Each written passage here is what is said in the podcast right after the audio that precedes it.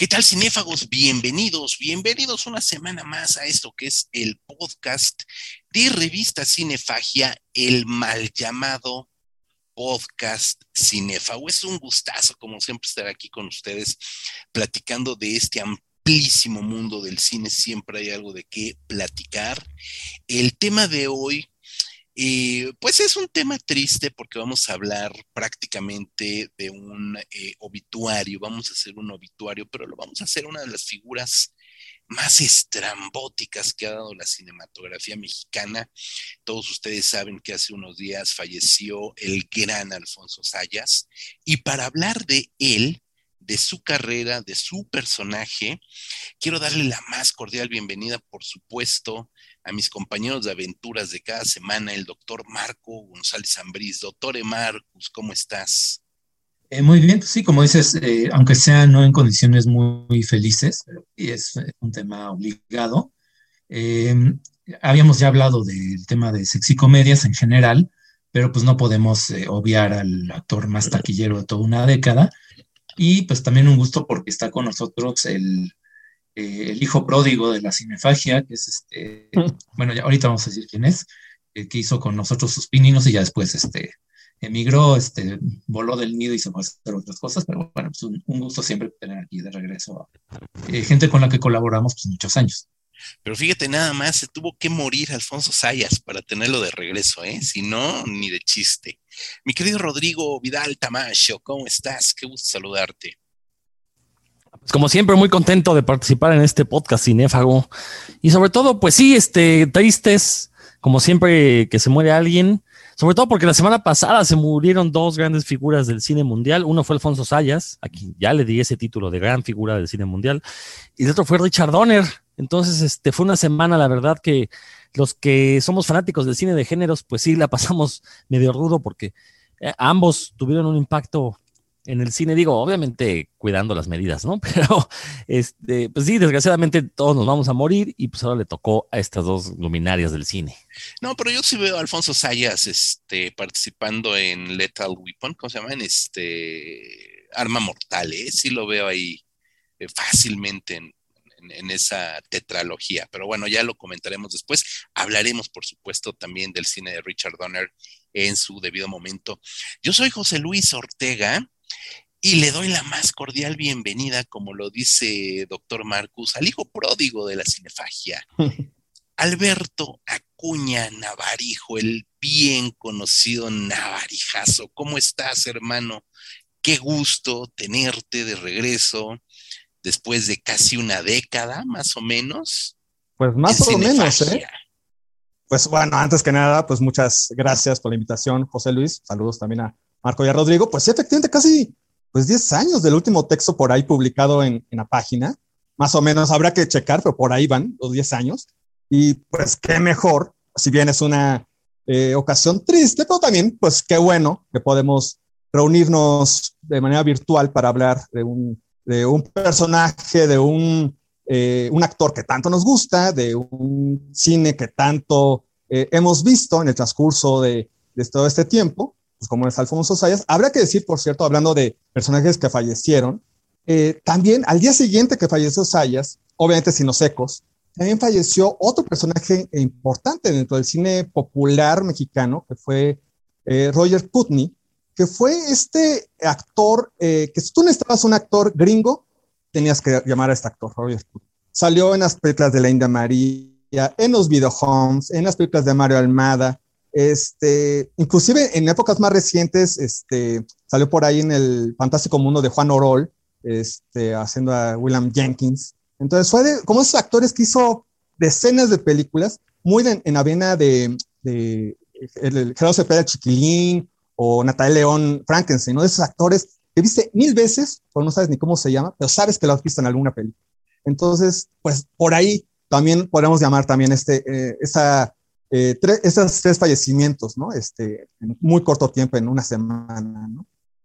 Sí, caray, lamentable, porque eh, bien lo comenta, sobre todo en el caso de este, el gringo del cine mexicano, uno de los gringos que había del cine mexicano, como, como también se le conocía, pues efectivamente son figurantes de los cuales muchas veces no conoces ni el nombre pero ubicas el rostro de manera inmediata. Entonces, también, también le dedicamos condolencias a, este también eh, rostro importante del cine mexicano.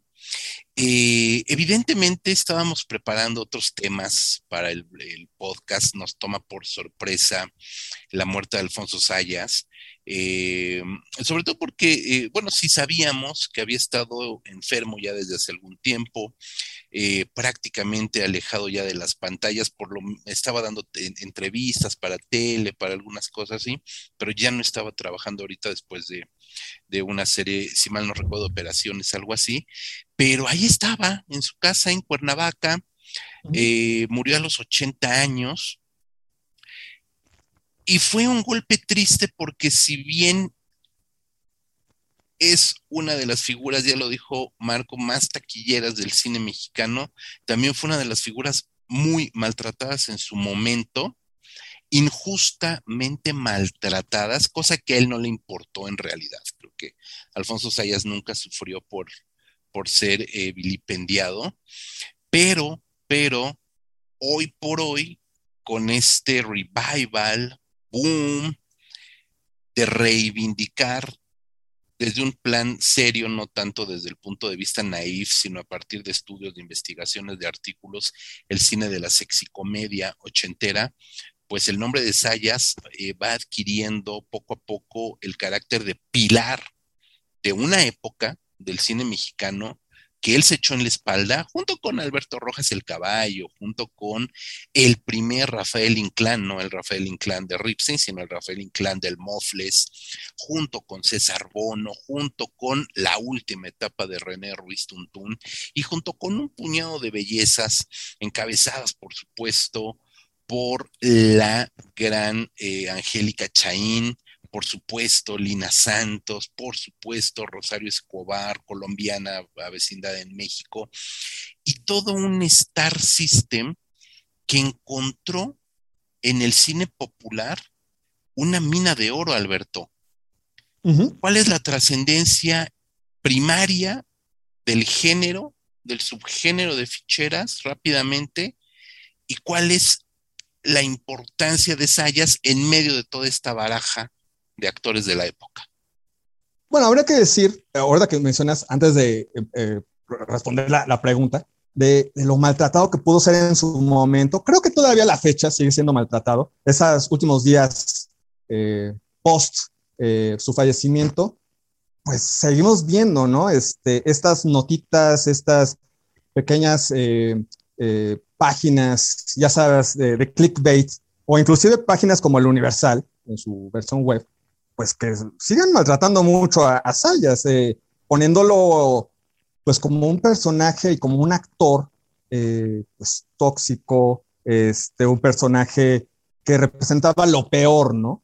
Pero creo que ahí podría conectar con la, con pregunta, eh, pues justamente creo que su importancia fue la representación que hizo de una época y de nuestra propia idiosincrasia, ¿no? Creo que eso es algo que posiblemente sus críticos, sus detractores, pues nunca han visto después de 30 años, que pues nos representa de una manera, este, lo, eh, tanto la ciudad como el momento histórico, el momento en que empieza a salir, este, eh, sobre todo la sexcomedia al inicio de los 80s, este, López Portillo sale de la administración, entra de la Madrid, y obviamente esa representación del mexicano, de sus aspiraciones, de sus flaquezas, de sus debilidades, de sus eh, miras cortas, ¿no? Pues representa Sayas y compañía, cada quien en, su, en sus propios universos, pues eso. Entonces, eh, no sé por qué a la fecha no han, no se ha reconocido eso, o sea, siempre se reconoce la idiosincrasia del mexicano según Ripstein, ¿no? O según Hermosillo, según ¿no? Este, Retes o, Fons, pero bueno, el caso de, los Martínez Solares o del Güero Castro, que pues, son los principales, ¿no? Como artífices del género, pues también hablaban pues del mexicano y del momento histórico y socioeconómico de, la época, ¿no? Sí, tienes toda la razón, eso es algo que nunca he entendido, ahorita lo iremos eh, deshebrando, pero de, de los albañiles de Fons, con resortes, o sea, también un comediante de carpa, del populacho, al día de los albañiles con sayas, no hay gran diferencia. De verdad que no hay gran diferencia, ¿no? Pero una está tratada desde este velo del director, autor, como pueden ser cualquiera de estos que acabas de mencionar, eh, en el caso en específico Fons, y los otros pareciera que estaban cortados con la mano izquierda y eran parte del mismo, pues del mismo contexto, ¿no? Creo que es importante. Eh, Rodrigo, por allí en el podcast Hermano de Puros Cuentos, hablas, hablan, pues, de que Saya se convierte en un eh, arquetipo, claro, lo dicen en otras palabras, pero se convierte en el arquetipo del mexicano, del mexicano justamente de los años 80, que podría ser inútil, golfo, feo, flaco, pero que nos representaba y que se convertía también en un sueño aspiracional. Alfonso Sayas era un sueño aspiracional del mexicano de clase media baja y más baja.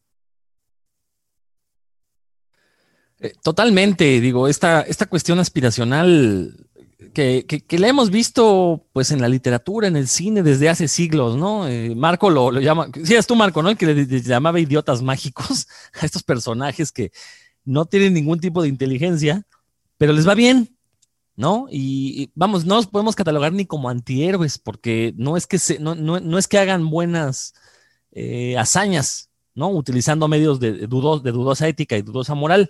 Eh, simplemente son personajes nefastos pero que eh, viven en este ideal en el que no importa qué tan nefasto seas, te va a ir bien. Bueno, que en el caso de la sexicomedia, el irte bien era, pues te ponchabas a la, a la mujer sabrosota. Eh, el, caso de Alfonso Sayas es muy curioso. Bueno, de Alfonso Sayas y del personaje que interpretó, porque eso es muy importante, ¿no? Eh, ahora que se murió, pues todo el mundo salió a decir que era un magnífico actor. Discúlpenme, yo siempre le vi el mismo papel, ustedes me desmentirán, a lo mejor por ahí hizo algún otro papel muy diferente, pero lo cierto es que ese es el papel que vendía, ¿no? Muy en la vena de eh, personajes como Al Pacino, como Adam Sandler, que encontraron ahí un personaje y lo han repetido ad nauseam, ¿no? O Jack Nicholson también entraría en este, en este costal. Entonces, este, bueno, independientemente de su calidad, este personaje que se volvió tan popular eh, y que terminaría por definir a una época del, del cine mexicano, eh, luego tuvo un reflejo, por ejemplo, eh, bueno, impactó tanto en la cultura que, por ejemplo, toda la industria del cómic se dedicó a hacer historietas del estilo de las sexicomedias. Entonces, eso ya habla mucho del, no sé si llamarle valor de Alfonso Sayas en, la cultura nacional. Pues sí, sí es un valor a final de cuentas porque definió una época, su papel, eh, los papeles que interpretaban toda la camarilla de actores con los que lo conocimos y el tipo de películas. Entonces, eso es muy importante. Decía Alberto ahorita que, ha sido un actor muy atacado. Pues sí, o sea, con justa razón. O sea, no, nos podemos hacer este, de, la vista gorda. Eh, lo decía yo en el podcast de puros cuentos, ¿no? El, decir que eran películas machistas, misóginas, con lo peor de la, de, los, de los peor de los ismos que exista, pues desde que surgieron esas películas se les acusó de eso, ¿no?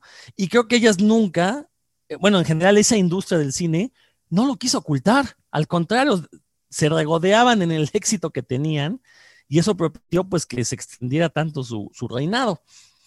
Eh, entonces, digo, a, final de cuentas, nos guste o no Sayas, como en toda la historia del cine, con todos los movimientos del cine, pues sí, va a haber un montón de basura, pero por ahí va a haber dos o tres joyas, auténticas joyas, que son películas que sí merecen ser vistas, que merecen ser analizadas.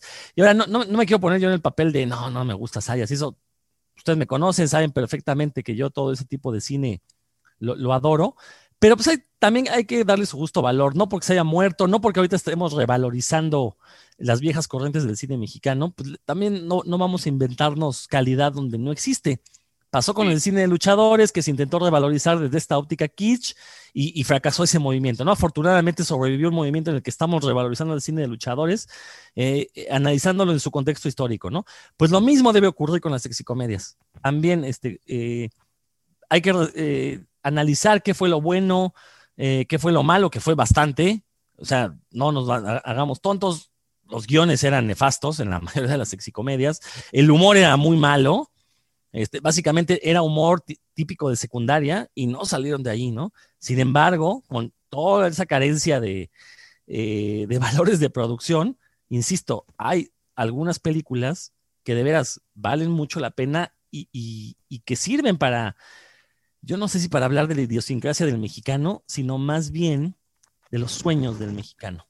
Creo que más bien por ahí va la sexicomedia, hablar de el ideal, los sueños y como bien dijiste, las aspiraciones del mexicano. Eh, igual no, no generalizando, pero sí de una buena porción de la sociedad, ¿no? Esta idea de el que no tranza no avanza o de pues, llegar al fin sin importar los medios.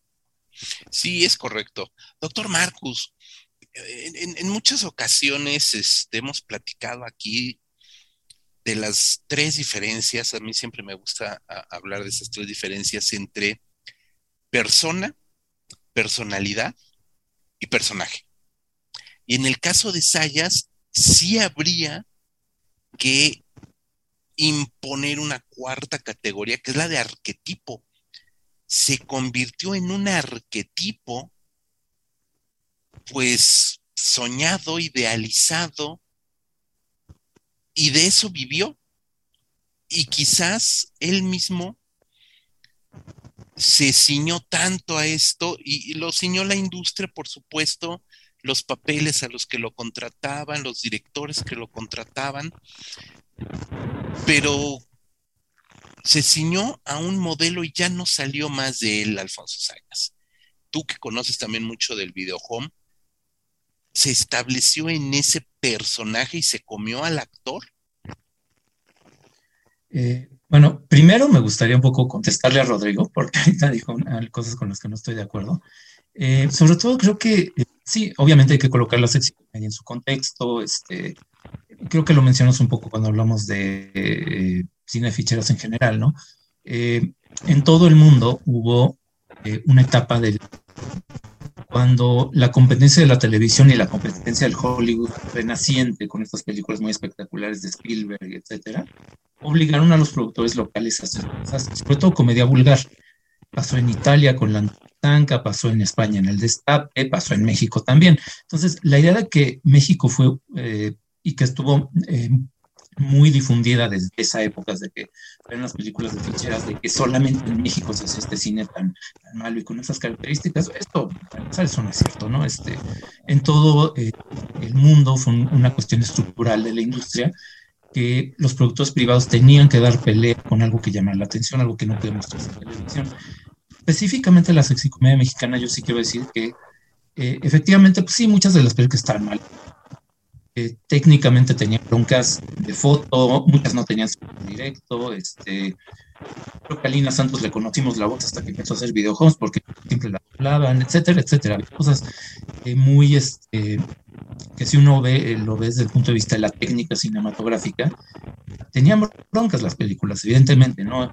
Fue un momento de crisis de la industria y un, de crisis también de, industria del cine del, país en general, ¿no? Entonces, eso se refleja en las películas en cuanto a carencias. Ahora ya hablamos de que, bueno, es que el cine mexicano ya tiene buena foto, buen sonido, ya no le queda nada. En los 80 no era así, en los 80 pues, eh, eh, eh, un cine medio precario, medio rudimentario en esos aspectos.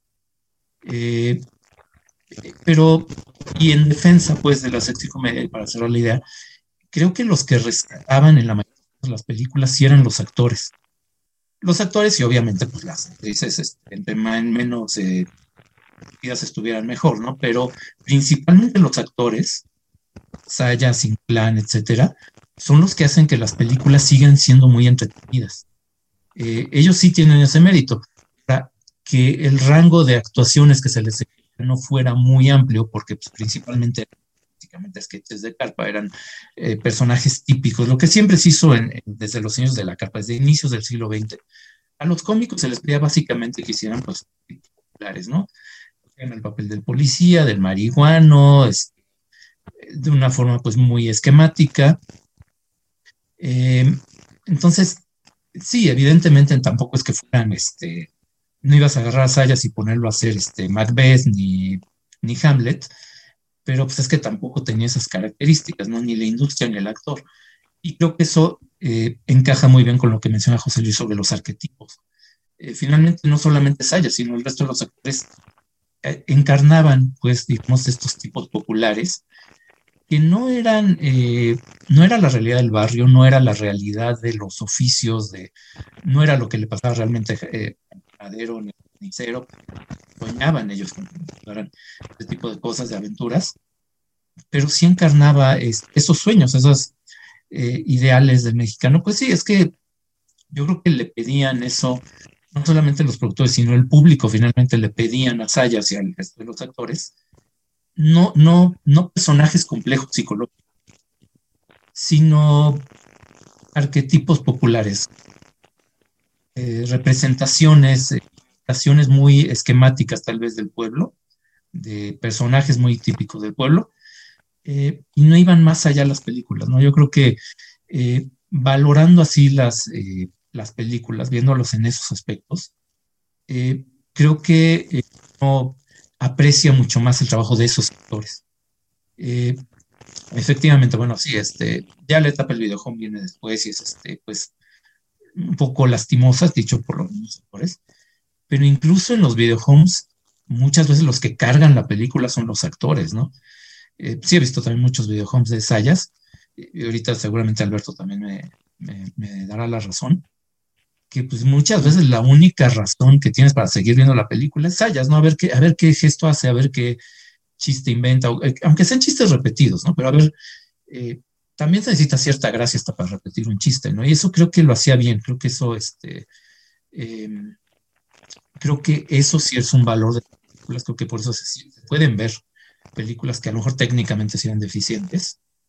Em, y, bueno, podríamos mencionar también cómo entrar en la vida privada. Y, eh, bueno, a mí no, no siempre me gusta como meterme en ese tipo de cuestiones, pero si hablamos del personaje real, de la persona, del personaje que interpretó tantas veces, pues la vida privada de Sayas pues, era casi como sus películas, era mujerico, pero eh, debe ser también la envidia de, Alberto porque se ligó nada más que a Maribel Guardia y este cuánta actriz, bueno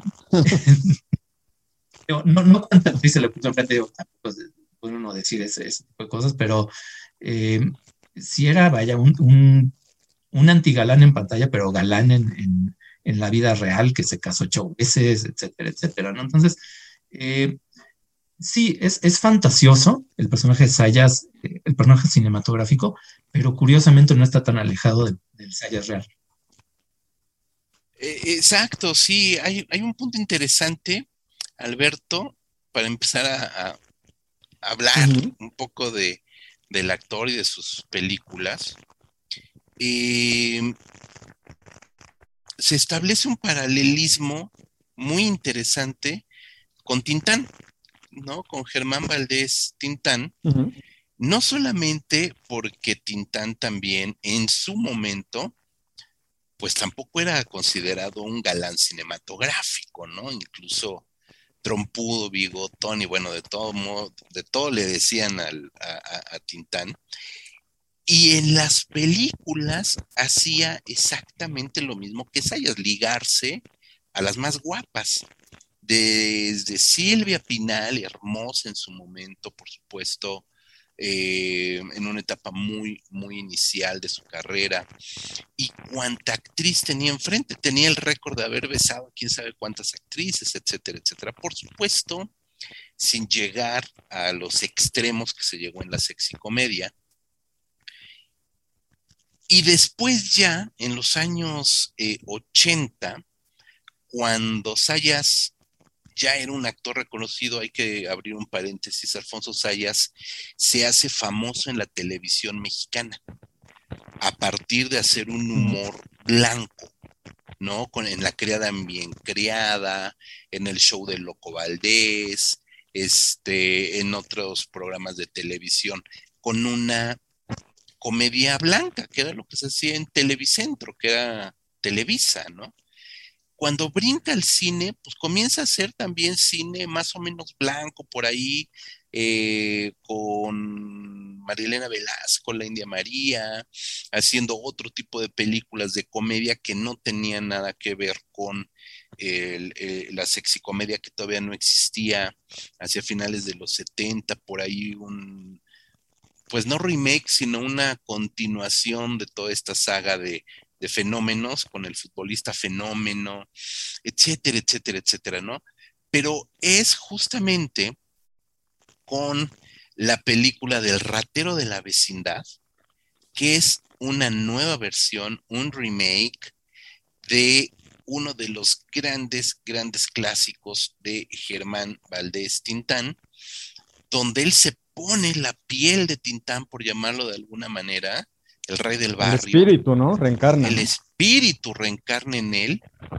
Y efectivamente estamos viendo a un, y salvando todas las distancias, a un Tintán renacido, ¿no?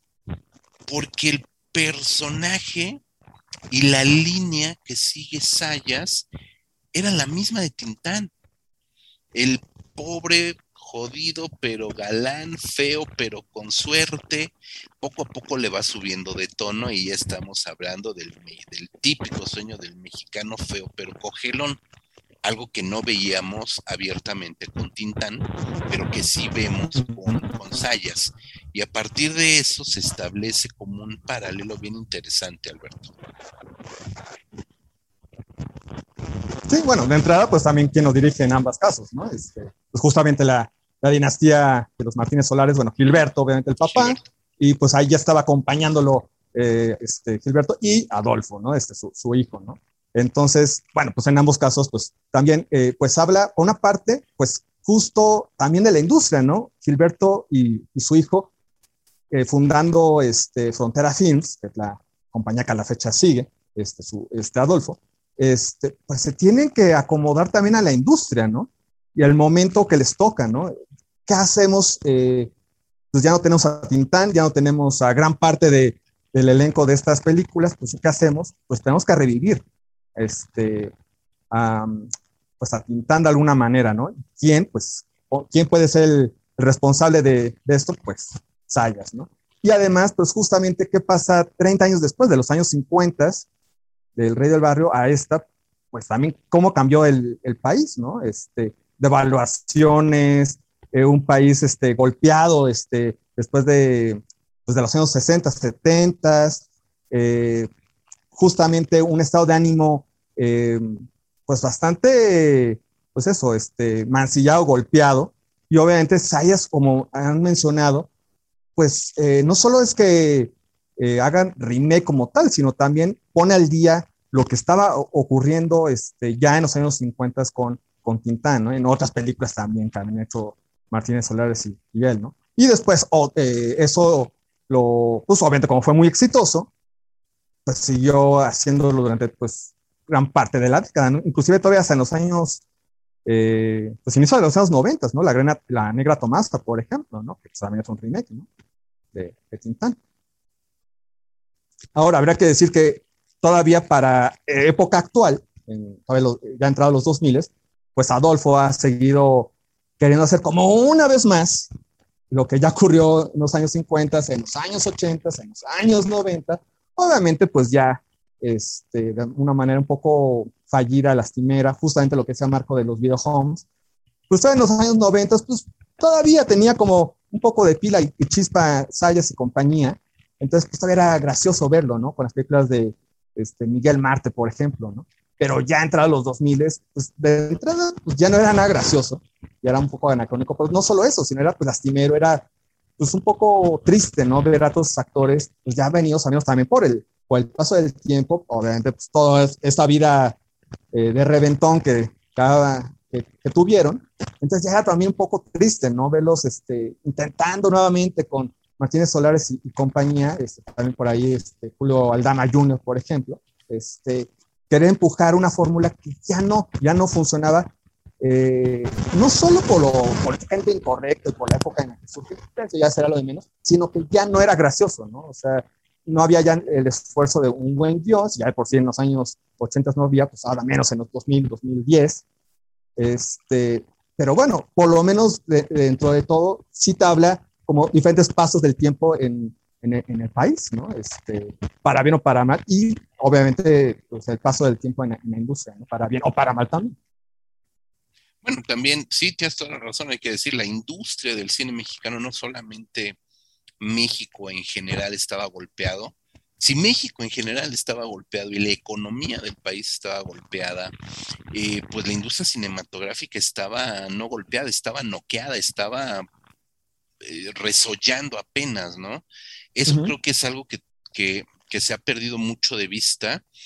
Sí, en los años 80 se intenta un cine mastodóntico, sobre todo con, con la administración de eh, Margarita López Portillo, pero en realidad es un cine que, resulta eso, un elefante blanco, y este cine fue el que mantuvo pues a todas las familias de la industria.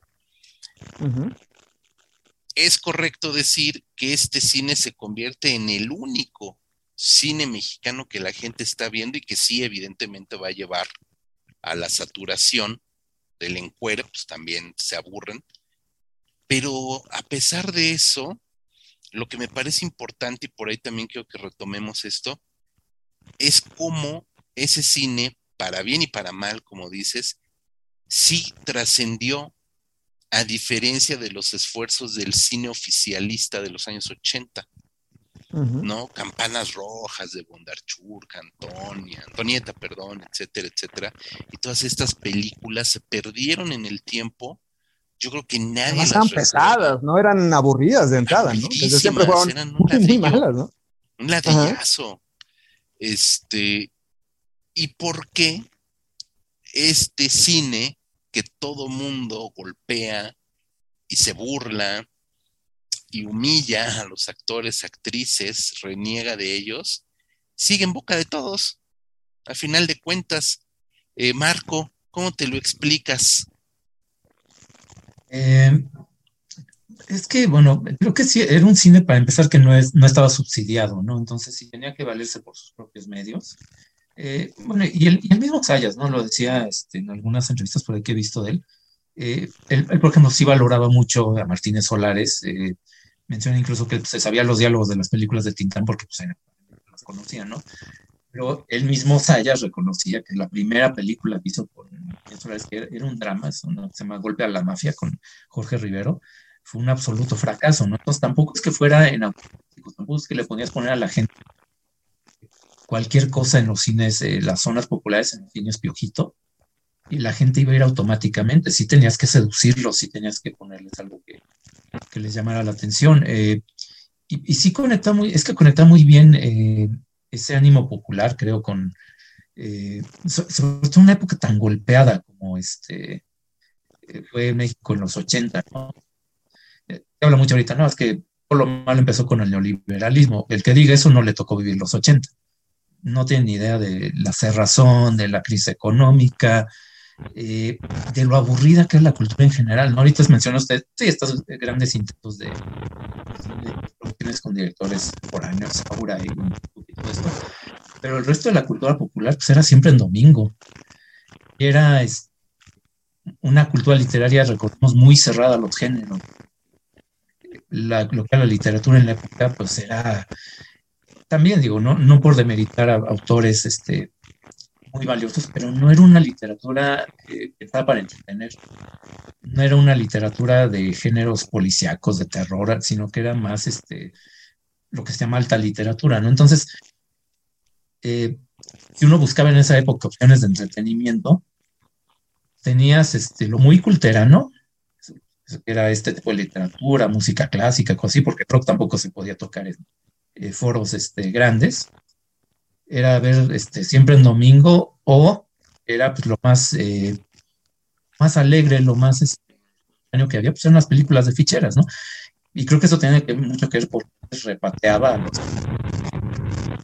confirmar el éxito que tenían esas películas y tenían un poder de convocatoria.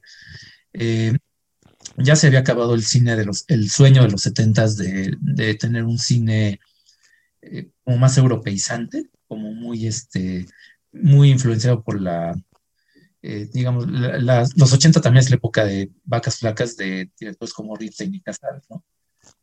También se pasaron todos esos 10 años sin dar este, pie con bola. Y que al mismo tiempo, Tallas y Mario Almada, que tampoco deberíamos olvidarlo, sí convocaron multitudes, creo que sí les provocó mucho resquemor a los que se veían como guardianes de la cultura, ¿no? Era como la confirmación de que ellos, por más esfuerzos que hicieran por llevar buena cultura o este, cosas más valiosas a la gente, la gente ni los volteaba a ver, ¿no? Era como, pues, preferimos algo que sí nos entretenga, que sí nos, este, he pensado para, para entretenernos y que no nos exija, este, pues ponerlos al nivel de, de alguien que tiene otras referencias y que tiene otras, este, otras, que está más preocupado, no sé. Ahorita la, el equivalente contemporáneo sería ir a triunfar en Rotterdam, con películas como las de este eh, Nico, este cine minimalista, etcétera, que a ella les encanta, pero que a nivel popular pues nunca va a ser algo, algo que funcione, algo que te atraiga, porque ni siquiera son películas pensadas para entretener. Son para mirarse y reflexionar, pero no son como para eh, entretener a la gente, ¿no? Era que, lo que sí cumplía el, cine ficheras. Eh, un poquito lo, eh, recuerdo lo que comentaba ahorita Alberto de, lo, de ya, digamos, en la época del videohome. El caso específico de Sayas era por los problemas económicos que hubo con Hacienda, a raíz de que fracasa un centro nocturno que quiso poner una vaca, etcétera, que pues, sí tenía que hacerlas por, pues, para resarcir una duda con el fisco primero es que a veces eh, me ha pasado a mí que veo videohomes que a lo mejor la idea no era mala, pero que por querer meter a sayas le acababas este, dando en la torre a la película. Hay una que se llama De Chivo los Tamales. Mm, Creo que está en YouTube, la pueden ver ahí, y que es este, que si lo hubieran hecho como drama policíaco no hubiera quedado tan mal, porque el principio de la película está como, se presta para eso. Pero como el personaje principal lo hace Sayas, pues empiezan a meter chistes, empiezan a meter cosas ahí este, medio grotescas, y pues al final la película no, no funciona, ¿no? Y hemos mencionado aquí también de que sí, había ya videohomes que eran este. Em, donde era tanta la improvisación que ya ni siquiera tenían ese oficio de este, que sí tener cine 80, que se construyen sketches, pero por lo menos sí eh, es entretenido y no sé, yo, yo estaba viendo hace rato este, eh, tres mexicanos ardientes y, podrá tener todas las este, eh, taras, este, todo lo que me digan de que es misógina y racista y homofóbica, sí, por supuesto. casi en cada escena hay un insulto y hay un este, hay una escena donde Sayas que hace un doble papel aparte, hace un papel de indigno llegado a la ciudad, que para empezar, pues, pues es, como racista, ¿no? Eso ya es, ya es inadmisible. Pero aparte, pues para tener algo de dinero y para le quiere robar el bolso a una, lo que él cree que es una mujer, pero es un travesti. Unos chavos que se dan cuenta, se dan cuenta, ven eso y empiezan a madrear pero al travesti, ¿no? Y Saya se les une. Y es como una cuestión que obviamente ya ni, siquiera podemos este, eh, pensarla y, nos damos cuenta. Y sí, es, obviamente no, no es este, eh, ya no es tan divertido, pero eh, si uno entiende que su momento era como, era una expresión de, y sobre todo que libraba una censura muy férrea también. todavía en esa época la censura era algo oficial, era algo, este, ahorita creo que ya está muy, muy rebajada la censura, en realidad es nada más como ponerte la clasificación. En esa época sí te exigían contar escenas y tal, y no podían hacerlo por el léxico de películas, sabían que quitándole todas esas escenas eficaces y además a las películas, no tenían razón de ser y era pues lo que industria. Entonces yo creo que también eso es, eh, te habla de, del impacto que tuvieron esas películas, ¿no? Y que seguimos hablando de ellas aparte. A ver, mi querido Rodrigo, el más progre de los cinéfagos, el cinéfago Woke. Eh, ante los nuevos discursos ¿no? De, corrección política, de reivindicación este, eh, de, identidad sexual, etcétera, etcétera, de lucha, de reivindicación de género. ¿Cómo apreciar ahora no al cine de ficheras en general, sino un personaje tan estrambótico y que hoy estaría funadísimo como Alfonso Sayas. Mira, yo, yo lo que siempre digo es que el, ser progre, el, estar consciente de todos los problemas que tuvo este cine, no significa negar su existencia, porque está ahí y marcó una época, como ya dije, tuvo un impacto fuertísimo en la cultura. Yo lo que digo es, todo este humor machista, misógeno, clasista, racista, basado en chistes para ofender a homosexuales, a mujeres, a indios, bueno, indígenas, que es la palabra correcta, eh, a sirvientas, albañiles, ya se hizo. Y está bien. Yo no tengo ningún problema con que ya se haya hecho porque al final de cuentas, pues era el side guys de la época. Es lo que el mexicano quería ver.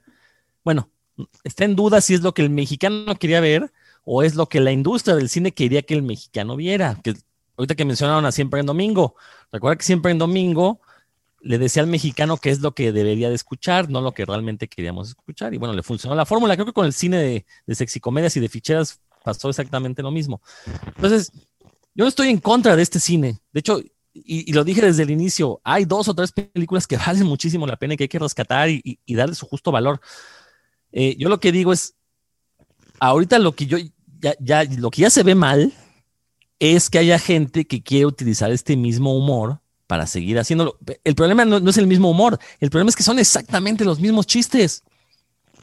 Chistes que ya Polo Polo nos contó en sus discos, que incluso en las películas en las que llegó a salir Polo Polo también contaba los mismos chistes. Entonces, eso es, de e, e, eso es creo que es lo que se debe de estar en contra, de que, de que no, no, no, los nuevos comediantes no inventen sus nuevos chistes, sino que estén reciclando ese tipo de cosas, ¿no? Entonces, creo que eso es, o sea, no, no, es que se esté en contra del cine, sino que esté en contra de que no evolucione el cine, de que no salgamos de eso. Puede haber humor negro, puede haber eh, humor, pues sí, que sea insultante, pero hay que ver si este humor realmente está innovando o si simplemente están regurgitando el pasado. Ahora, salió algo muy importante, ¿no? Creo que considerar que lo opuesto al cine de sexicomedia es el cine de arte, pues ahí estamos cayendo en una falacia. Porque no porque algo sea cine de arte, y, el, el cine de arte lo pongo entre comillas, porque ya lo hemos platicado en este programa, no existe algo así como que sea cine de arte. Todo el cine, por el simple hecho de ser cine, pues ya es arte. Eh, entonces, poner en contraposición este cine vulgar dirigido a las masas, e, evidentemente exitoso, contra este cine serio, entre comillas, que intentaba ser respetable. Eh, creo que lo que tendremos que estar discutiendo es la calidad de las películas, no la pretensión de los directores.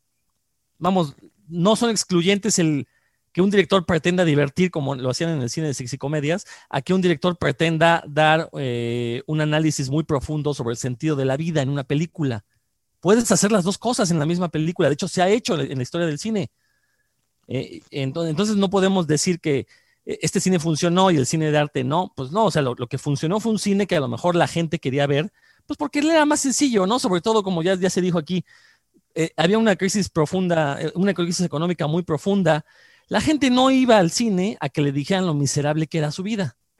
¿no? La gente quería ir al cine precisamente para desternillarse de risa burlándose del otro. Creo que radica el éxito de la sexicomedia precisamente, que llegó un momento en, el que la gente le valía gorro de quién se iba a burlar, mientras se pudiera burlar no de sí mismo, sino de, los demás, del indígena, de la sirvienta, del albañil, del jodido. Y obviamente los hombres pues salían muy contentos porque pues salían con la esperanza de pues no importa qué tan jodido esté, qué tan feo esté, jodido físicamente o, moralmente o económicamente, pues no, nada más con que le eche un poquito de coco, me voy a quedar con la vieja buenota. Entonces, Creo que ahí, se puede ver el porqué del éxito. O sea, la gente quiere olvidarse de todos sus problemas y estas películas son perfectas para eso. Cosa que el otro cine, independientemente de su calidad, porque hay que reconocerlo, no todo ese cine era bueno, eh, pues no, no lo decía, ¿no? Y, fue una de las constantes del, cine, ha sido una de las constantes del, nuevo, nuevo, nuevo, nuevo cine mexicano, las veces que le tengan que ponerlo de nuevo, que hasta le llaman, ¿no? Pornomiseria eh, a, tomar las miserias de la humanidad y mostrarlas y pues no, bueno, creo que eh, eh, ni modo, el burro por delante, yo y millones de personas más, pues vamos al cine para escaparnos precisamente de esa miseria que tenemos día a día en nuestras vidas. Entonces, bueno, creo que ahí podríamos este, encontrar el porqué del éxito de las sexicomedias. Oye, Alberto, acuña en Navarijazo. tenemos todavía. tenemos todavía el gen Sayas en el cine mexicano. Sí. Porque hay muchos personajes por ahí, ¿eh? Sí, eh, habrá que decir que sí existe. Justamente ahora en estos días, eh, eh, viendo en redes sociales y justamente las notas que han salido, este, con muy, poco rigor habrá que decir esas notas. Este, vi unas justamente del Universal ayer y hoy que hoy sí dan un poco de, miedo, ¿no? De quién las este, hace, maestro. Poco trabajadas. Pero bueno, ¿quién me manda, verdad? Estar leyendo esas, cosas. Pero bueno, pero viendo la, de alguna manera la influencia que tenían esas notas, muchos festejaban y celebraban de la muerte de Sayas, ¿no? Por la cosa de que eh, por fin se murió este, eh, este acosador, este depredador sexual, por ahí leí en algunos, ¿no? Habrá que decir que si bien es un, o era pues un mujeriego y reventaba duro durante muchos años, muchas décadas, bueno, así como depredador sexual, pues nunca se le conoció al menos este, alguna víctima como tal. O sea, mujeriego, por supuesto, ¿no? ¿no? Obviamente eso lo sabemos, pero pues sí hay que guardar también persona y personaje, ¿no? En muchas de sus películas, pues sí, si era un, un acosador. Ponía, por ejemplo, hace unos días ahí, justamente en, en de, de Cinefagia, este, acerca de eh, Trasplanta la Mexicana, donde él es un violador, le conocen el, como el gato, que es un, un violador, y hacen chistes acerca de la violación. Entonces, bueno, pues obviamente pero ese es el personaje, ¿no? O sea, obviamente es políticamente incorrecto ayer y hoy, es incorrecto, pero bueno, es el personaje. Obviamente nunca vimos a un Sayas este, violador, ¿no? Como tal, o por lo menos eso no lo sabemos, ¿no? Nunca fue público en todo caso, ¿no? Pero eh, habrá que decir que, bueno, mucha gente celebró esto, eh, la muerte de Sayas, y entonces celebraba también de que por fin ya no va a haber este tipo de cine eh, de mal gusto, este, políticamente incorrecto, tóxico o como quieras llamarle, ¿no? Los adjetivos sobran. Y curiosamente, esa gente pues igual no se da cuenta de que eso existe hoy día. Mencionaba hace rato de este, las películas de Adolfo Martínez Solares que produce o dirige o escribe, según sea el caso, y que muchas de esas este, se encuentran haciendo el comercial en, Claro Video o en su propia plataforma que fundó hace algunos años que se llama Picardía eh, Nacional, este, en la cual, pues además de sus películas exitosas, ya sabemos, los albañiles, este, este, Tres ranchos muy picudos, Los verduleros, etcétera, pues ha este, puesto películas más recientes, ¿no? De 2014, 16, inclusive ya 19, ¿no? Que va reciclando, pues esto, ¿no? Hacer Los verduleros 4, El vecindario 6, El sexo me da risa 8, ¿no? Solamente pues con nuevos eh, actores, más algunos ya viejos conocidos, como tú sabes en su momento, eh, Luis de Alba, ya también muy, muy golpeado por la vida, este, pero más allá de, de, la, de, esto, de, estas, eh, esos intentos por, por este, revivir viejas glorias, también eso lo vemos en canales de, cable como Cine Latino, ¿no? que también están produciendo este, este tipo de, de remakes y reciclajes pues también en el cine comercial que sale en las salas, ¿no? Este, pues vemos este espíritu muy de Sayas. Eh, ahora que, bueno, cada año, eh, pues, este, la gente que nos está escuchando no lo sabe, pero bueno, les cuento de que pues cada año junto con varios eh, colegas, amigos también de Cinefagia, como Francisco, bueno, Javier Quintanas Polanco, este, Rubén Pintos, al cual por cierto se le manda un saludo, este, pues nos hemos dedicado a estar viendo la mayor cantidad de películas mexicanas posibles, ¿no? desde lo más comercial, justamente este cine de, Nicolás Pérez de compañía, las cosas de Ficunam, en fin. Como que tratar de ver un poco el, espectro, ¿no? Y el panorama año con año del cine mexicano, eh, pues ahora sí que no siempre de la mejor manera, pero bueno, ahí estamos haciendo la tarea, estado masoquista, ¿no? Eh, pero, este, y vemos que hay películas que a la fecha tienen ahí a Sayas presente, nada más que, bueno, sin, sin, este, sin su crédito, pero ahí está, ¿no? Por ejemplo, el año pasado, eh, justo cuando se reabrieron las salas, justo en agosto, salió una película que se llama eh, Escuela para Seductores, que era la, la, ópera prima de esta actriz Giovanna Zacarías, Giovanna. Que, que, que, curiosamente pues era totalmente opuesto a, pues ella siempre muy activista, muy feminista y, y muy este, con la causa, ¿no? Con la eh, playera muy bien puesta, pues aquí hace una película que pues le encantaría a Sayas, le encantaría, ¿no? Cerca justamente de un, eh, un gigolo, eh, por lo menos es lo que aspira, que ha puesto su escuela, una academia para gente que no sabe cómo acercarse a las mujeres, cómo ligarlas, qué hablar con ellas, y él les enseñará cómo acercarse y ligarse a todas, ¿no? Este, y bueno, pues esto no es que se haya hecho una película parecida, pero pues como si lo hubiera hecho, ¿no? O sea, esa es una, una premisa muy parecida, ¿no? De cualquier forma, a muchas de esas excomedias eh, noventeras, por ejemplo, de, de, Sayas y compañía. Por ejemplo, también el año pasado, también, bastante fallida, una que se llama eh, La Rebelión de los Godines. Este, sí, no, bueno, ya desde el nombre, ¿no?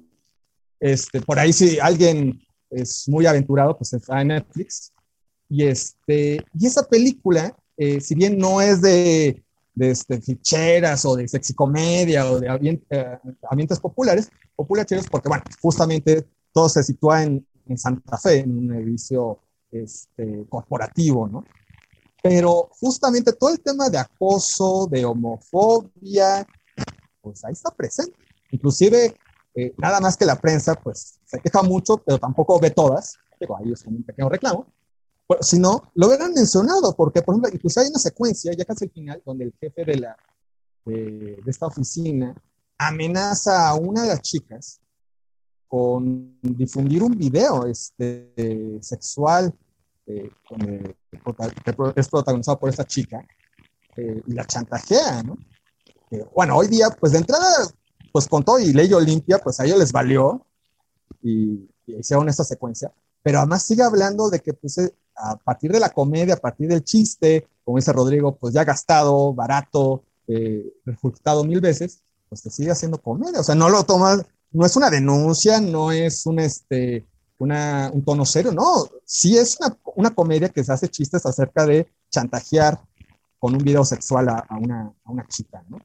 Entonces, pues técnicamente Sayas no ha desaparecido, por ahí hay otra, ya para, bueno, no puedo extender con muchos otros ejemplos, pues el famoso caso de la prima, ¿no? este, claro. La de Víctor Ugalde, el regreso de Víctor Ugalde después de casi 30 años de no dirigir, y donde se quedó estacionado se nota. con... Sí, se, nota muy... Este, este, sí, se notó a leguas desde el inicio, que era este, pues fue el director de este, la lechería. La lechería. ¿no? Este, y, y pues aquí en vez de Sayas, pues es Matt Thatcher.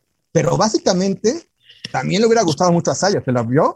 Yo, creo que le gustó porque pues, es básicamente los chistes y los gags y la presencia este, femenina.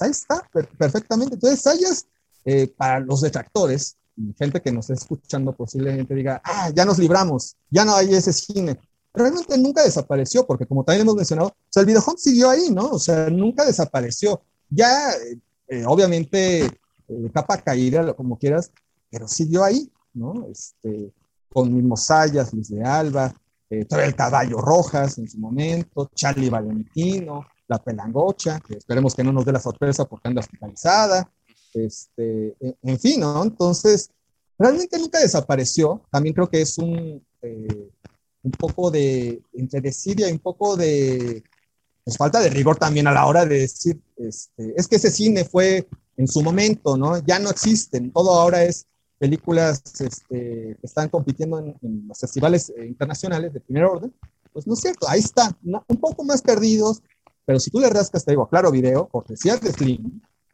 imagínate más, Slim apoya esas películas con su compañía, pues básicamente nunca han desaparecido.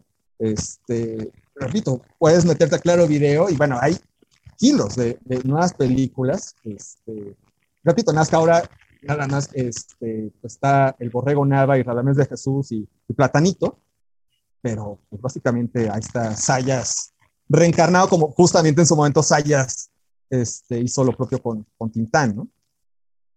Claro, lo malo es que no tiene ni siquiera este la misma gracia de la que tuvo Sayas, porque Sayas era bien gracioso, eso sí, hay que decirlo, ¿no? O sea. Sí, de, hecho, este, hay un remake de, una película de Sayas, ya de, ya de los, de los videohomes de los 90, ya por 97, por ahí, que originalmente se llamaba el taxista querendón, con, sayas. Tampoco tengo que explicar mucho desde el título y teniendo sayas de protagonista, pues... ¿De qué se tratará? ¿De qué se tratará, verdad? Pero bueno, ¿y qué cara?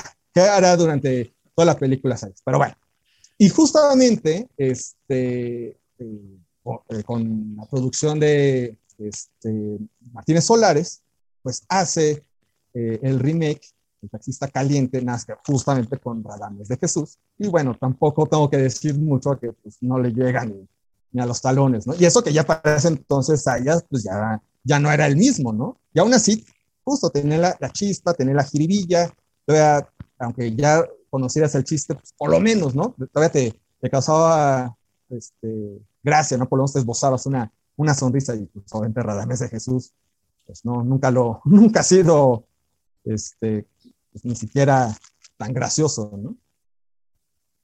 No, hombre, y, aparte, Radamés de Jesús es hijo de Leonorila Ochoa, ¿no? No, este, ¿quién era? Es otro actor, no me acuerdo este, que además estuvo en los años, en los últimos años de, de Ochoa, este, estuvo peleando, ¿no? Este, el cuidado y cuando lo denunciaron de que pues más bien se quería quedar con la herencia, pero ahorita no me acuerdo, es un actor de novelas, estos como de segunda categoría, ahorita recordaré, pero no, no, no es este, que Redenés de Jesús más bien tenía parentesco con Carmen Montejo, por ahí. Guau, imagínate. Nietos, si no me equivoco. Sí, por ahí alguna conexión. sí, es nieto de, nieto de Carmen Montejo. Ah, mira, lo estoy ah, confundiendo entonces. Pero bueno, de todos modos, ve que estirpe cinematográfica y no tienen ni, pero ni la más remota idea de, de cómo, de cómo levantar una película, una actuación. Eh, eh, pues, híjole, vámonos ya también a hablar un poquito de, de, las pelis. Algo que sí estoy totalmente de acuerdo con Rodrigo es que muchas de estas películas también se han tratado de reivindicar desde lecturas naif o desde romanticismos, este, de reivindicación de lo popular, que realmente son unas verdaderas este, tomaduras de pelo. Las películas son un compendio de malhechura en la mayoría de los casos y como bien lo comenta eh, Marco, son películas que se salvan por los actores. Una de mis películas predilectas, y creo que ustedes también hemos hablado de ella y yo la pondero eh, dentro de lo posible, es Tres Lancheros Muy Picudos. Una película que se sostiene justamente de los tres lancheros, ¿no? De, César Bono, de Sayas y por supuesto de René Ruiz Tuntún. Pero es una película que es un despliegue de torpeza cinematográfica, o sea, también hay que decirlo no hay que quedarse en esa esfera de que es tan bueno, tan bueno, no, al revés, ¿no? Que es tan malo, tan malo, tan malo que resulta bueno. No, no se puede defender lo indefendible. Sin embargo, sí son películas que marcan épocas. ¿Por qué? Tampoco nos vamos a poner a, investigar el, por qué. Pero trascienden, trascienden, y, vuelvo a un punto, no trascienden más de las que las películas que en su momento se pretendieron ser las eh, los paladines o las paladines de el cine mexicano. ¿Qué películas de Sayas recuerdas, Marco, de verdad como, como tus películas sayianas?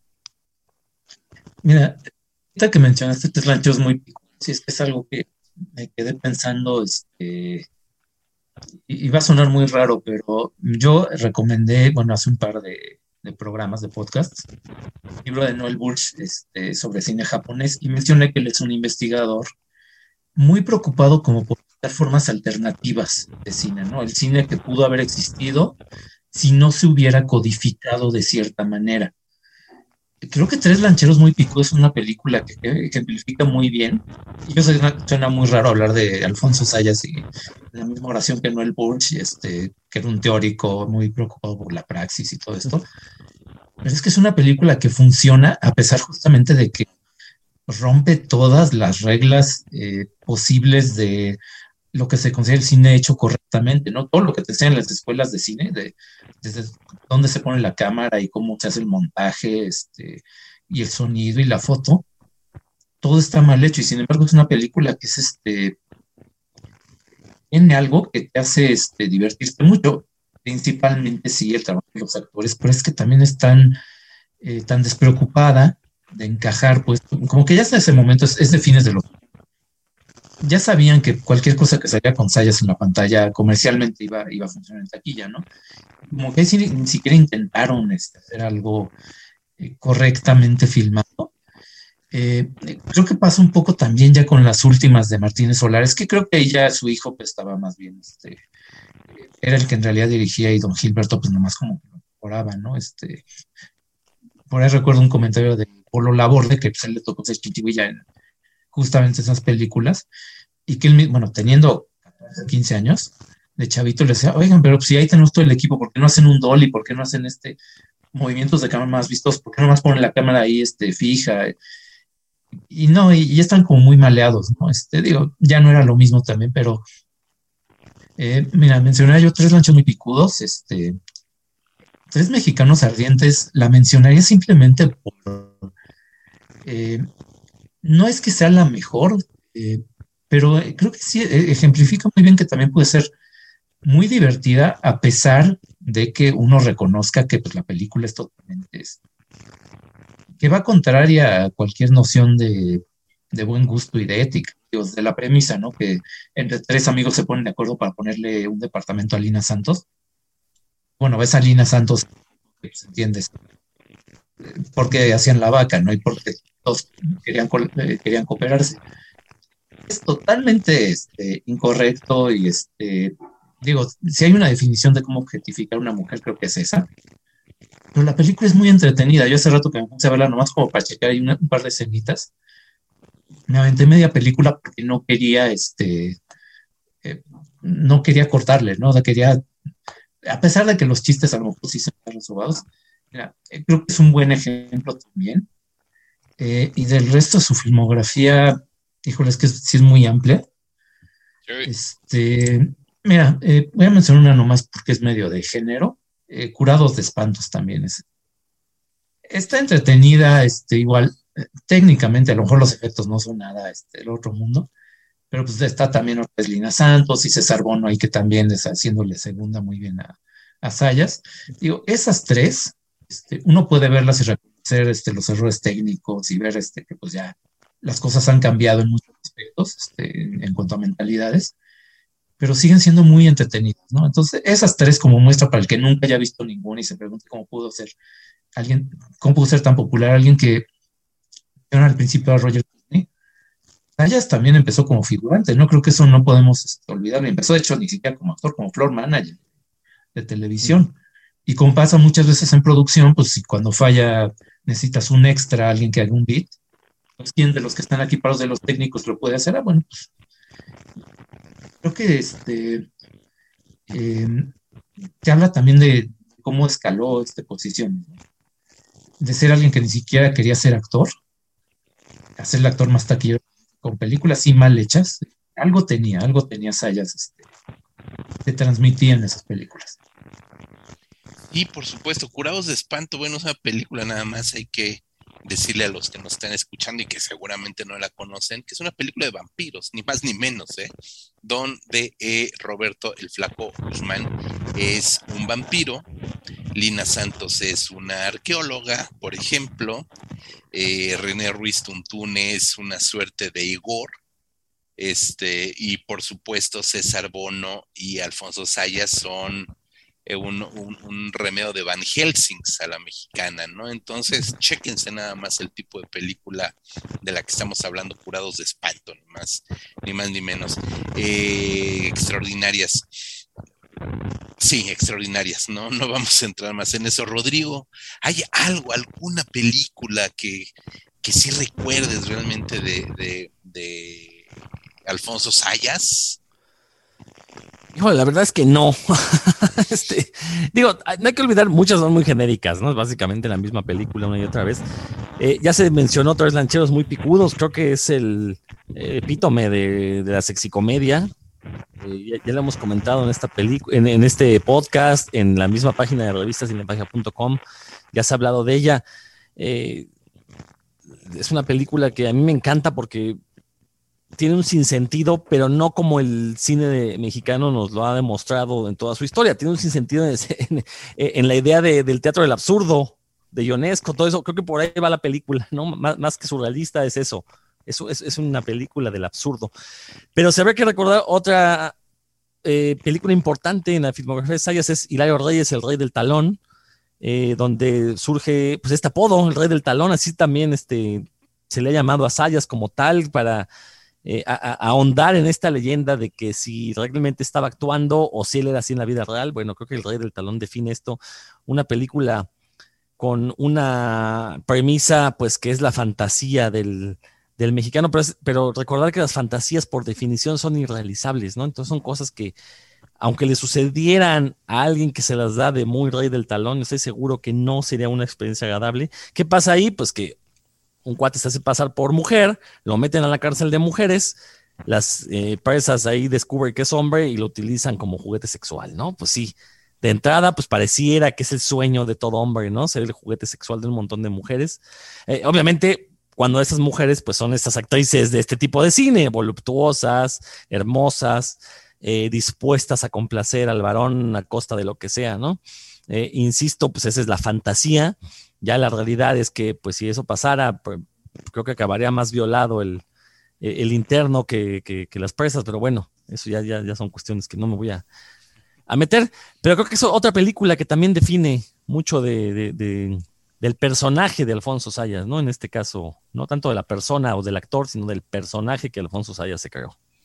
Exactamente. Alberto, tú sí sorpréndenos con tus, con tus pues, películas bueno, además de, además de las, de las clásicas que podría ser justamente El vecindario, que es también como una de las primeras este, sexicomedias, este, por ahí del 82, y que también va forjando un poco el, personaje de, de Sayas, como este Prangana, siempre con mucha suerte. Este, y bueno, obviamente, eh, ¿cómo se llama? Este, podría mencionar, además de esa, bueno, los verduleros, obviamente la 1 y la 2 nada más, y al resto ya no. Por ahí podría mencionar este, dos camioneras con suerte, con Jorge Rivero, y podría conectarla con este, el rey de las ficheras, este, con el flaco Guzmán. Cabe que decir que son, eh, si bien tiene todas las claves y todas las fórmulas del cine de Sayas, también tienes otro lado de que es, de que sí, se ligaba a todas, pero le ocurrió algo también parecido a lo que en su momento eh, tenía este, Mauricio Garcés, ¿no? Se ligaba a todas, pero al fin de cuentas este, descubríamos que era un poco impotente, ¿no? O sea, tenía todas y al lado de la hora algo pasaba, ¿no? Este, por ejemplo, en el caso de este, Dos Caminos con Suerte, eh, son confundidos, este, obviamente por cuestiones del guion del Cuero Castro, este, como unos agentes secretos, este, y descubren una poción para este, conquistar, para atraer a todas las mujeres, ¿no? Y obviamente el primero que la quiere usar es Sayas, obviamente. Además, en un ambiente paradisiaco, acapulqueño, en un hotel de lujo, quiere aplicar. Y efectivamente se liga a todas, y a todos inclusive. Pero hay un momento donde pues la fantasía justamente pues no se realiza de todo. Ya no puede. Por mucho que ensayas y todo, pues no, no puede. Entonces, ese es un personaje, pues es un poco eh, eh, cemental. Y en el caso de, este, de las ficheras, pues es un padrote este, venido a menos, porque este, las, las chicas, las ficheras del lugar, pues se quedan con este, otro padrote que es el Flaco Guzmán, que eso obviamente también ya venía este, desde este, el cine de ficheras, justamente, ¿no? Este duelo este, entre Lalo el Mimo y el clan, ¿no? Este, Días de Noche 1 y 2 algo parecido ocurre aquí, ¿no? De hecho, es una premisa muy similar, donde pues, supuestamente él es el este padrote de barrio que puede con todas y a la hora, hora pues no tanto, ¿no? Entonces también define esa otra parte de Sayas, ¿no? De que pues se supone que sí podía con todas y pues no, no, no es, no es el caso, no es eso, una fantasía, es como algo irrealizable, ¿no?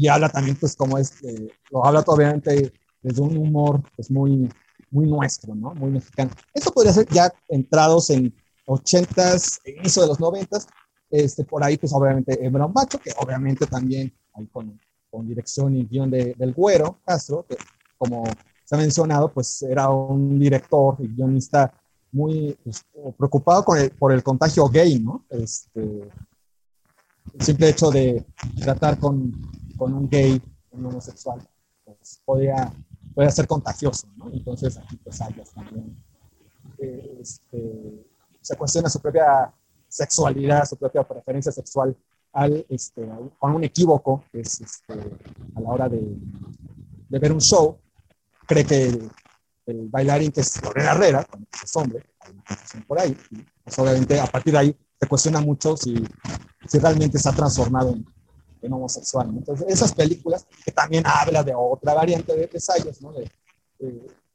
pues, justo, ¿no? Este, sí soy muy macho, pero hay algo, ¿no? Que también me, me, cuestiona un poco, ¿no? Y que finalmente, pues hoy día todavía sigue siendo una, este, pues, una constante, ¿no? Nada más Basta ver el mes del Pride, todos los comentarios este, en redes sociales, ¿no? O sea, donde pues no ha cambiado mucho la mentalidad del güero Castro con actual, ¿no? O sea, también, eh, por eso, como mencionaba hace rato, pues el espíritu de Sayas permea no solo en el cine, sino pues supuestamente en esta sociedad ya no de los 80, sino de los 2000, pues sigue igual, ¿no? En cuanto a homofobia, en cuanto al machismo, en cuanto a la misoginia, en cuanto al racismo, en cuanto al clasismo, etcétera, etcétera, ¿no? Entonces, por ahí también podría ser esta.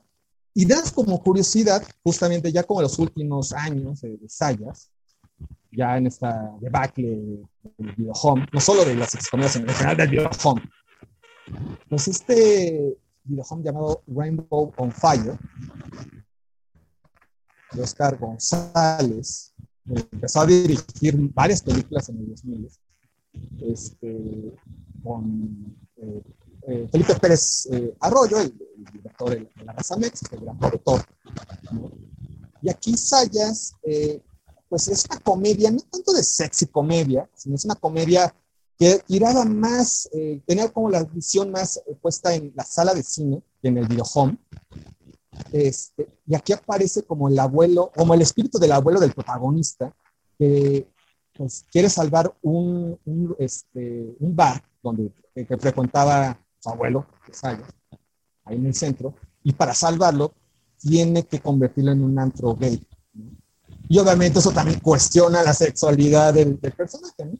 Aquí no tiene tanto esa clave de, la sexicomedia que hemos visto en otras. Eh, es curioso que pues era como otra perspectiva de la comedia. Lamentablemente pues también tiene muchos de esos vicios de los que hemos venido comentando. Pero pues es una curiosidad que Sayas por un momento solamente por un momento quiso salirse de, este molde pues, con el que vivió casi que 30 años, ¿no? Pues poner esas. Su vida actoral. Y, digo, a la mayoría de ellas, más, en todas, eh, incluyendo también las que han mencionado este, Marco y Rodrigo, pues eh, afortunadamente todas están o en YouTube, justamente en Claro Video, están en los blogs, están en, ahí rascándole en, ¿cómo se llama esta otra página? Dailymotion, que bueno, es como YouTube este, también plataforma de video. Entonces, afortunadamente, todos esos títulos eh, se encuentran, todas están completas.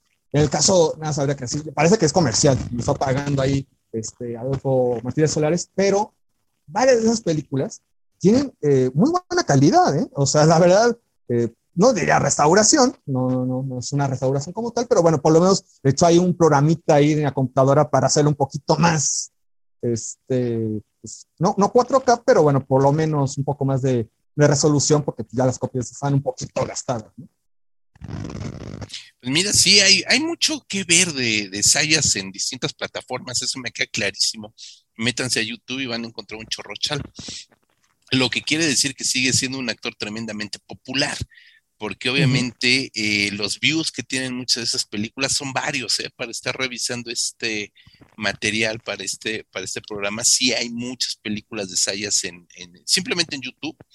Eh, incluso en una en plataformas como Amazon Prime Video hay películas de Alfonso Sayas, entonces este, y estamos hablando de Amazon, ni más ni menos, Prime Video, ¿no? Tiene películas de Sayas. Sí, justamente la de eh, los albañiles, justamente el vecindario, por ahí anda este, en Amazon. Las dos, las dos, el rotero de la vecindad. Sí, sí, O sea que yo no sabía, eso me lo, así que me pasó el, tip, este, otro amigo de, de cine, Eric Ortiz, este, justo el día del, de la muerte, él no, no las conocía, dijo, bueno, pues ¿con qué empiezo? Pues con eso, pues, qué mejor que con ellos. ¿no? Sí, por supuesto, qué mejor que con ellas. Este, bueno, yo no tendría mucho más que agregar. Eh, irnos con otras películas, este, narcosatánicos diabólicos, ¿no? Esa es una película de la cual pueden encontrar un texto bien divertido de Marco González Zambris en Cinefagia. Tres lancheros muy picudos, evidentemente, La Negra Tomás, evidentemente. Hay muchas películas que son toda una orgía en el mejor de los sentidos y en el peor de los sentidos de vicios del cine mexicano, pero que terminan siendo películas sumamente disfrutables. Curiosamente, el día, el, el, el, el Ratero de la Vecindad es una película medianamente blanca todavía, no hay que decirlo, la uno, en tanto remake del ratero de la vecindad, de, perdón, de eh, El Rey del Barrio. Es una película que, que no cae en los exabruptos que ya después vamos a ver del cine de, de eh, sexy comedia. Es una película que se deja disfrutar todavía. Yo creo que es una película que si bien no estaba del todo blanca, pues tampoco eh, exageren demasiado. Estaba en el límite, ¿no? Estaba en el límite todavía, ¿no? Con Angélica Chaín en el papel que hiciera eh, Silvia Pinal y por supuesto Sayas en el papel que hiciera Tintán. Entonces es una película también muy disfrutable. La uno, la dos, pues ya está mucho más este, llevada, un poco ya más, no sé si decirlo transgresora o más que transgresora, descarada y ya de ahí se viene en Bataola todo lo demás, ¿no? Pero sí, yo creo que hay que ver el cine de Sayas porque eh, finalmente eh, siempre lo, me ha gustado este término de eh, ellos también hicieron nuestro cine, haciendo referencia a esta serie de televisión de los que hicieron nuestro cine y que se va sobre el lado docto de la cinematografía mexicana y que por supuesto hace de lado todo el cine popular mexicano de una manera vergonzosa porque no retoman nada del cine popular.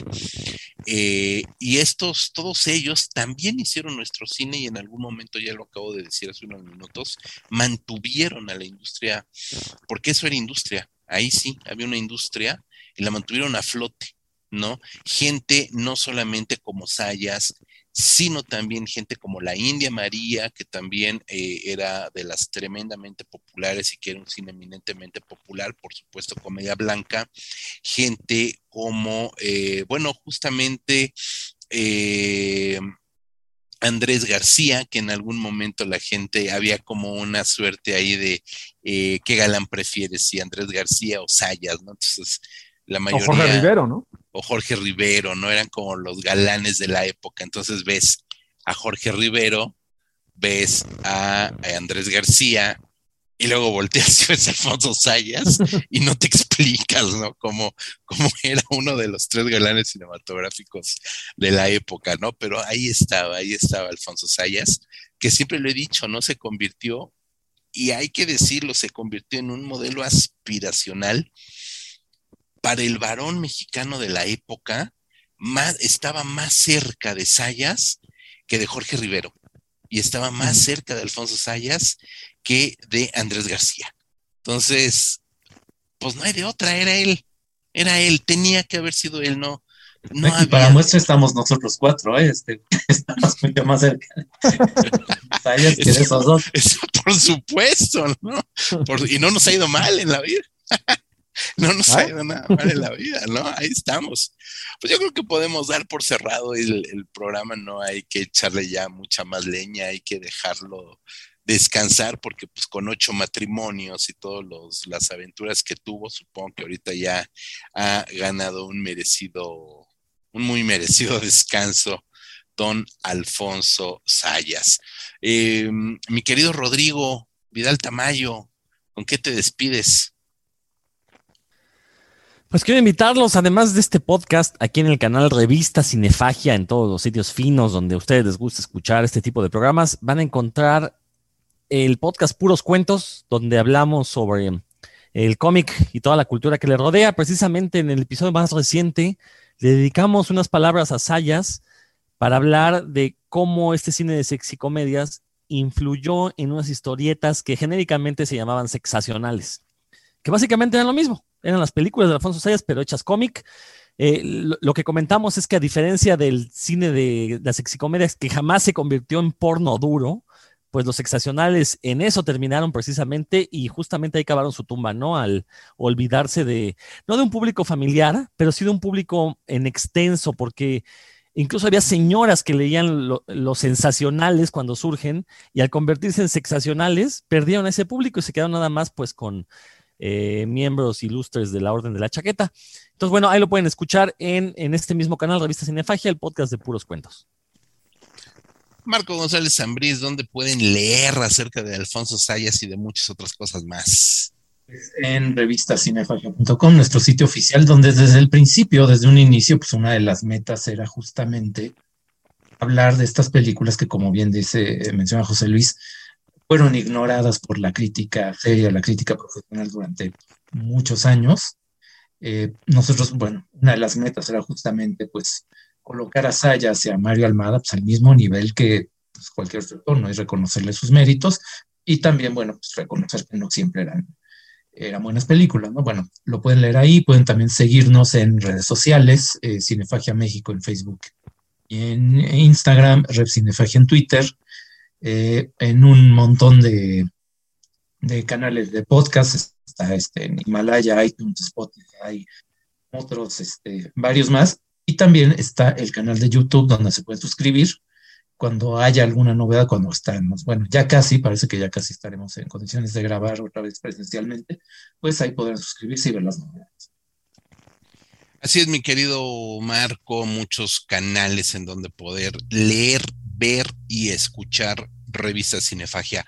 Alberto Acuña Navarijo, ¿dónde te encuentra la gente? ¿Dónde te puede escuchar? ¿Dónde te puede leer? Porque pues, haces una crítica bien divertida.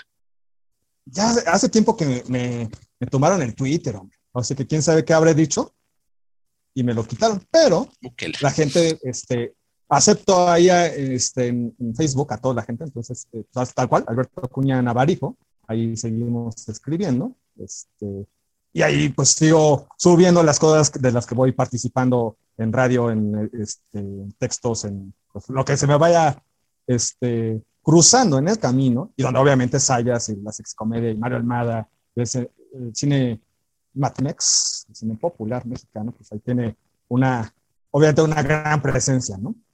Y pues obviamente, como eh, mencionaba Rodrigo, pues ver las películas de Sayas y la sexicomedia, pero pues sin este dejo ni entre el kitsch, ni el snuff, ni el chistecito irónico, eh, verla en, su justa medida, entenderlo como pues, eh, lo que es o lo que fue eh, este cine, su, razón de ser, pero sin el chistecito de, ay, sí, este, justamente todo sintetizarlo en tres lanchos muy picudos, ¿no? Porque es, digo, no solo lo mencionamos pues, pero como un corpus, ¿no? No como sintetizar no solo la, la filmografía de, de sino de la sexicomedia, ¿no?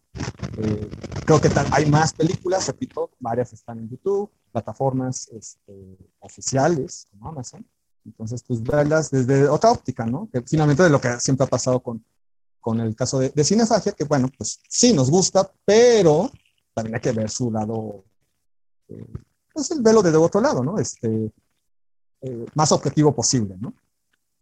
Sí, en su justa medida. También hay que decirle a, la gente que nos está escuchando y con esta me despido, que Alberto Acuña Navarijo eh, le da mucho por hacer sus eh, presentaciones en vivo en centros como Cine Tonalá o como la nueva Sala Gámez, también ahí en la Colonia del Valle. Eh, donde presenta películas mexicanas, no necesariamente películas de, narcosatánicos diabólicos, ni de sayas, ni nada por el estilo, sino películas muy contemporáneas de cine mexicano, también de, corte autoral. Eh, presenta, introduce y luego dirige charlas con los realizadores o con parte de la producción y del equipo técnico.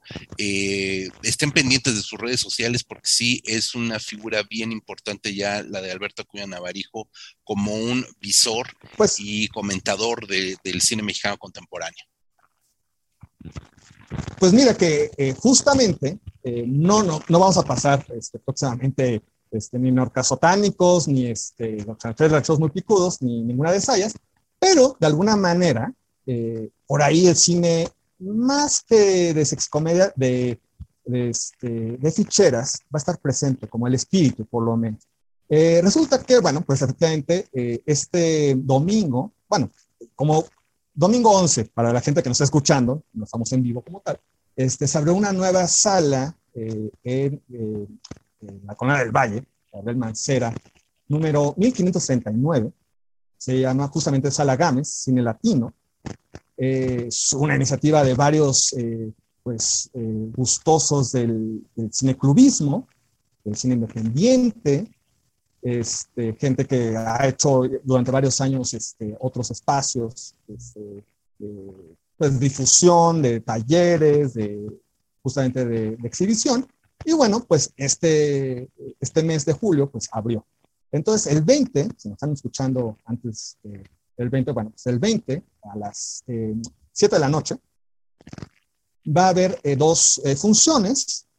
Uno va a ser un documental que se llama La Utopía de la Mariposa y posteriormente, eh, así que programa doble, eh, Cosas que no hacemos, que es un documental que acaba de estar eh, en salas comerciales.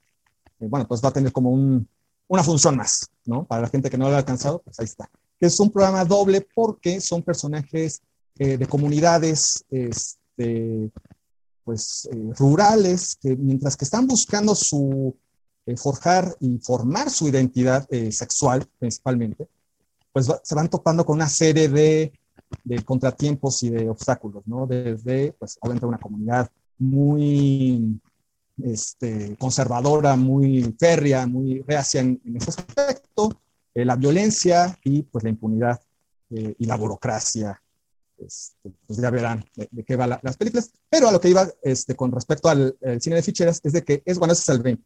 Y el 27, martes 27, este, igual a las 7 de la noche, empieza un programa doble con este, este documental llamado Dejar la piel, de Shaila Ahumada, que habla de los últimos años de Wanda Seux. Si ya vieron eh, ese documental de, de, Ellas de Noche, la querida María José Cuevas, bueno, pues digamos que es como un complemento, ¿no? O sea, si ya vieron a las 5, bueno, aquí más bien se centra en la vida de, de Wanda Seux los últimos años que bueno, finalmente lo sabemos, pues fue una figura también muy recurrente, ¿no? En este cine popular, ¿no? Siempre haciendo papel, eh, papeles más pequeños, pero bueno, pues ahí estaba. Y posteriormente eh, terminamos con, em, con La Mami, ese documental de Laura Herrero Garvin, que habla acerca de la cuidadora del baño de mujeres de Barba Azul, este, que también hace muy poco estuvo en cartelera comercial, bueno, pues igual se la perdieron, hay una oportunidad, y nosotros estaremos ahí este, pues platicándola, en el caso de este, Deja la piel, ahí estará el director, Isabel Ahumada, que además es director, productor, fotógrafo y demás, este, para platicar un poco acerca de, Wanda y pues de su documental. Entonces, pues eso es ahorita como lo más cercano de, cine, pues ahí estaremos participando. Pues ahí está, asómense al Facebook de Alberto Acuña Navarijo, porque ahí eh, está él posteando dónde va a estar teniendo estos, estas charlas y estas presentaciones de cine mexicano. Eh, pues te agradecemos mucho, mucho, mucho que hayas estado con nosotros, Alberto, que hayas venido después de tantos y tantos años de estar con nosotros, de ser uno de los fundadores de Cinefagia, de estar... Eh, pues levantando la página prácticamente desde los orígenes con nosotros. Eh, celebramos que haya sido para honrar la memoria de Alfonso Sayas y esperemos que no se tenga que morir el caballo rojas para que regreses. No, ojalá no, no se muera porque ya se murió. El cabello rojo nada sería que. Este, Ay, sí, cierto. bueno, más bien Inclán, digamos Inclán. Inclán, que no se nos vaya el mofes. De carbono, ¿no? Ojalá no, o la pelangocha que te digo que ahorita está en este, del carita de salud. Bueno, pues ojalá ninguno de ellos se, muera este, y no tengamos que, este, hacer un podcast eh, al respecto. Mejor que sea un podcast un poco más alegre, ¿no? Exactamente, mi querido Alberto. Pues nos escuchamos pues la muchas siguiente gracias Por, por la invitación. Claro que sí, no al contrario. Nos escuchamos la siguiente semana. Muchas gracias, Marco Rodrigo, a todos ustedes que nos escucharon. Yo soy José Luis Ortega. Esto es el podcast de Revista Cinefagia. Hasta la próxima.